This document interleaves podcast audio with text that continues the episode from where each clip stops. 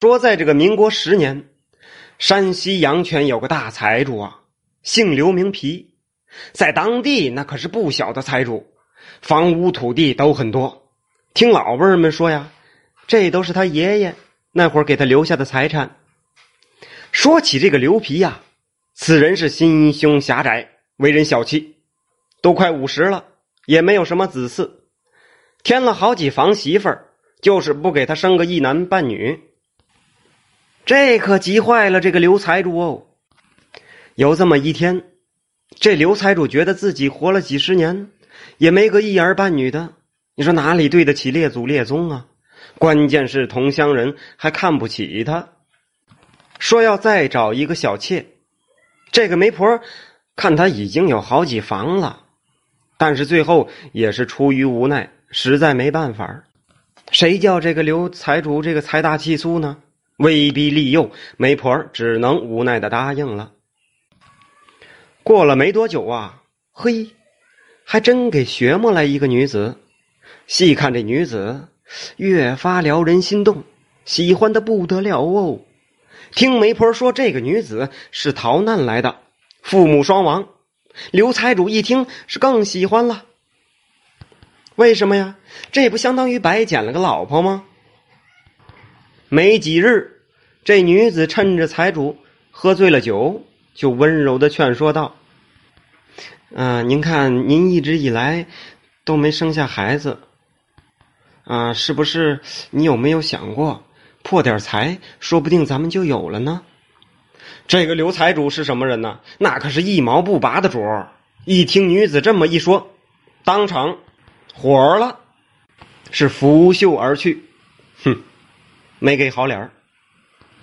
前文咱们说了呀，这个刘财主是心胸狭隘，为人小气，他恐怕这个女子贪自己的钱财，会不会对自己下手呢？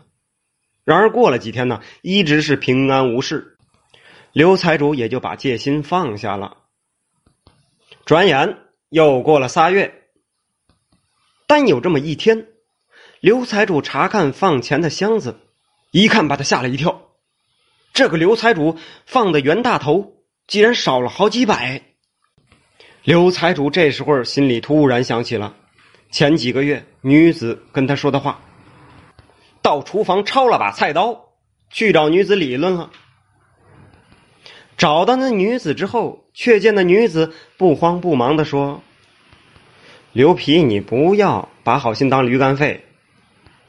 我要不是看在你爷爷当年救我的份上，保你家三代，就凭你啊，敢跟我用这样的口气说话，还拿着菜刀在这比划，我现在就可以杀了你。”刘皮这才想起，他爷爷那会儿开始有个规矩，临终的嘱咐：初一十五杀鸡烧香。但到刘皮这一代就不当回事了，基本上就想不起来了。上香想不起来就算了。刘皮就说：“呃，可是你为什么要主动要我的钱财呢？”那女子笑道：“那本身就不是你的钱财。”那是我的。刘皮顿生疑惑，表示不解。女子就又继续说道：“当年啊，你爷爷曾救过我。我说保你家三代富贵，正好到你这儿也该结束了。如若不是你祖上求我，我也不会让你去散尽钱财，可以落得安身之地。